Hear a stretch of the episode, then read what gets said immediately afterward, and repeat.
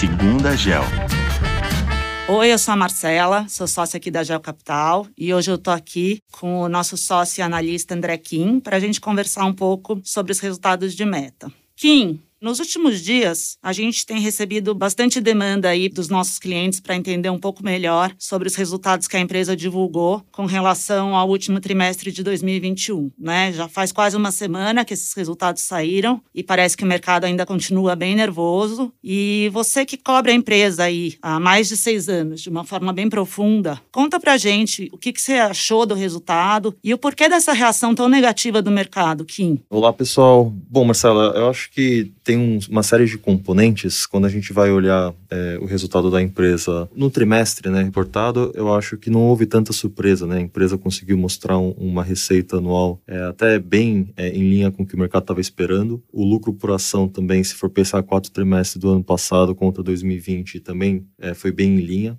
é, eu acho que o, o, o consenso estava é, bem é, representado. Eu acho que se a gente for pegar a reação super negativa do mercado, tiveram alguns fatores é, que aqui a gente está olhando mais a perspectiva dos próximos anos. Então, se for pegar o primeiro ponto, é, o mercado não gostou tanto né, do, do comentário em relação ao aumento de competição é, e também por questões regulatórias, é, aí no caso o private policy da Apple, é, onde a empresa menciona né, uma, uma provável queda de receita projetada para esse ano por conta dessa, dessas barreiras e obstáculos. Aqui acho que vale frisar é, que o Facebook ele realmente tem algumas plataformas que acabam sendo muito é, relevantes é, dentro da mídia social e o que a gente imagina para os próximos anos é que a empresa ela tenha que é, passar por esses obstáculos utilizando seus recursos e o, seu, o seu dinheiro dinheiro, né, em relação a outras formas de monetização, outras formas de mensuração, para conseguir passar por esses tipos de desafios em relação a uma política de dados onde as pessoas têm mais controle sobre o que querem compartilhar ou não. E o Meta, né, por ser uma empresa que usa dados para fazer a, a monetização dos seus anúncios, vai ter que buscar outros recursos, principalmente aqueles que a Apple é, vai acabar inibindo ou diminuindo a quantidade que vai passar para ela. E o segundo ponto em relação à competição, eu acho que tem sim alguns players que já estão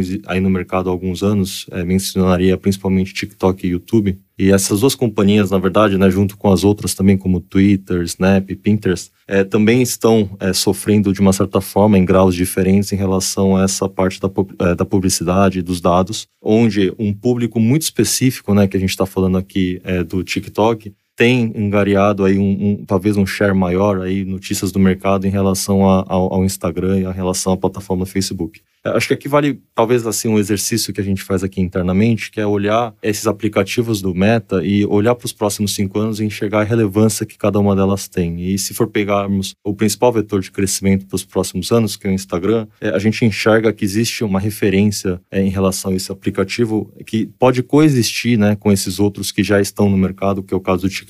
porque o público-alvo é, e o tipo de, de produto que é principalmente marketeado nessas plataformas são um pouco diferentes. Se a gente for pensar no tipo de é, anunciante ou talvez o público-alvo que está em cada uma dessas plataformas. O TikTok é muito mais voltado para o pessoal mais jovem, é, de até 20, 25 anos na idade média, é, eu acho que é um tipo de público que talvez no Instagram é uma idade média um pouco maior e para um perfil muito mais de business, né? De você é, tocar um negócio, de conseguir marketear o seu, o seu lado profissional de uma maneira independente. Então, o que a gente enxerga é que a relevância das duas existam, acho que tem uma briga assim por share de, de propaganda digital, mas olhando o, o, a torta como todo, o pai todo, eu acho que existe um, uma chance das duas acabarem ganhando relevância e não, não seria uma um briga de roubar monte, né? Onde uma perde, a outra ganha é, de uma maneira tão assim absoluta como o mercado tem precificado. Esse, é, esse tudo que eu falei até agora é o primeiro ponto. É, continuando o segundo, é, eu acho que tem a questão, é, obviamente, do, do, metaverso, né? É uma palavra que entrou aí no vocabulário é, do público em geral faz muito pouco tempo. A empresa até renomeou é, de Facebook para Meta é, alguns meses atrás. E aqui acho que vale a pena mostrar um pouco da transparência né, que, que o management tem mostrado em relação ao que ele enxerga para os próximos anos, essa nova palavra no vocabulário, que é, que é metaverso. E pela primeira vez né, nesse trimestre, a empresa reportou um pouquinho mais de é, cor em relação ao que, que ela imagina para os próximos anos em relação a gastos, né? Porque a gente está falando de um negócio totalmente transformacional, sendo construído do zero. Então as pessoas podem é, imaginar que esse, é, talvez o mercado, né, imaginando que isso poderia dar lucro ou já estar num break-even nos próximos trimestres. E o tom do Mark, né, que é o, que é o CEO, é, é, de, de, um, é de um tom de cautela, né, que essas coisas ainda vão demorar um tempo para virar lucrativa e se vingar, porque a gente ainda não tem uma ideia de como a empresa vai conseguir escalar e monetizar todos esses investimentos que estão sendo feitos. O fato é que a empresa ela está fazendo uma coisa que nenhum outro competidor, não só do setor, mas da indústria, está gastando tempo, dinheiro e recurso. Né? Se a gente for pensar o número de pessoas que foram contratadas full-time para isso e o volume de CAPEX e R&D que está sendo destinado para esse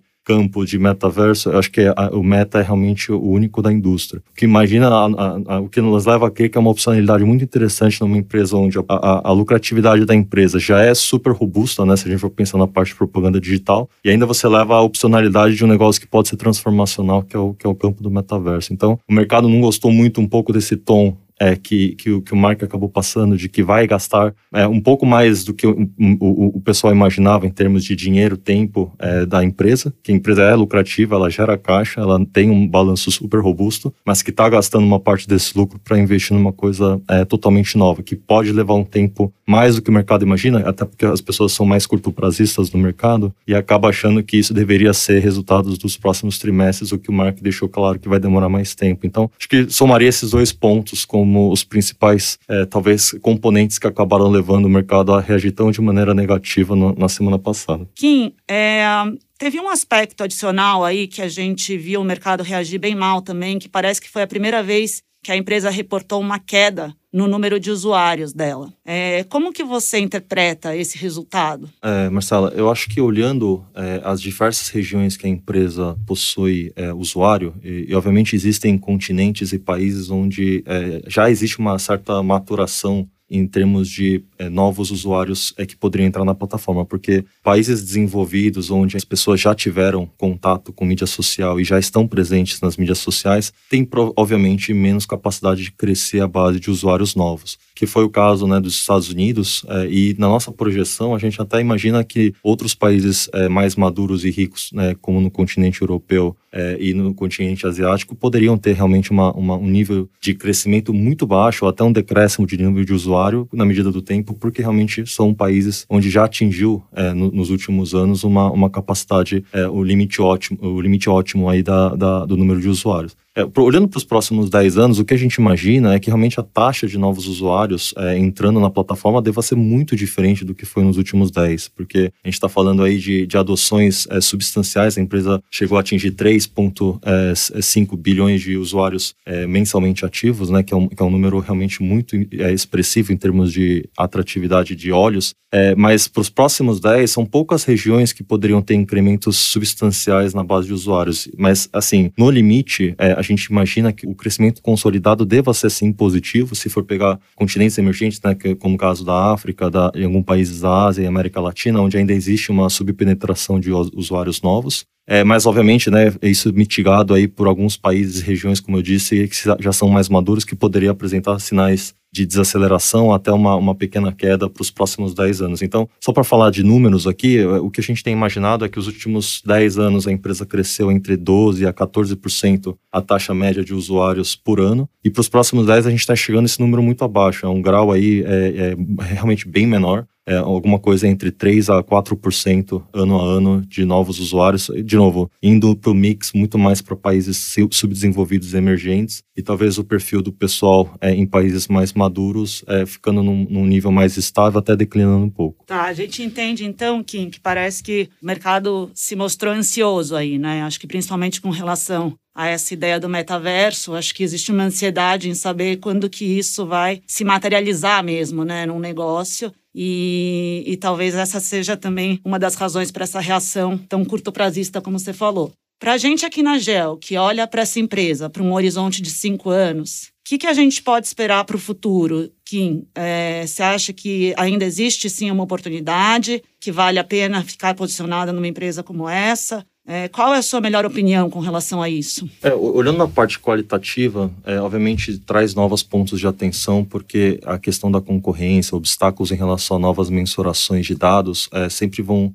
é, estar é, como um ponto de diligência para a gente. É, mas a gente imagina que para os próximos três a cinco anos, a empresa qualitativamente é, não teve muita mudança em relação ao próximo, o, o, trimestre anterior, né, o resultado que a empresa divulgou, até porque os pontos né, que eu acabei mencionando em relação a, questões da, da empresa, é, eles são, na nossa visão, é, uma, um ponto de atenção muito mais do que um ponto de ruptura propriamente dita, até porque a, empresa, a gente entende que Instagram e o Facebook continuarão sendo plataformas de referência no campo de mídia digital, e o ponto de crescimento, né, que é você monetizar melhor a parte do Instagram, eu acho que vai vir com o tempo, principalmente com aquele feature da, do Reels, é, que é uma coisa super nova, né? A empresa lançou isso em 2020, fez agora em 2021, em julho, é uma modificação para lançar vídeos de 60 segundos. Então, é uma coisa que leva um pouco de tempo para a empresa conseguir monetizar no mesmo nível onde está o Stories, o feed. Então, a gente imagina que a parte de crescimento da plataforma existente também vem é, na medida que o tempo vai passando. E aí, se for pensar para os próximos 3 a 5, a gente continua convicto né, com a tese de que é, vale a pena é, olhar a companhia de uma maneira realmente longo prazista, né? Quem estiver muito preocupado com os resultados dos próximos trimestres, acho que talvez não é o principal tipo de investimento que a gente gosta de olhar a gente quer realmente ficar com a companhia por alguns anos e ver realmente esse, esse dor de crescimento acontecer, né? Que no final é você investir para poder crescer daqui a alguns anos. E a gente está, é, de uma certa forma, diligente aí também, obviamente, com a tese para ver se nada de materialmente mudou mas é, continuamos é, convictos aí com a posição e com, a, com o caso de meta. Obrigada, Kim. Acho que foi super claro. Espero que vocês tenham gostado e até a próxima.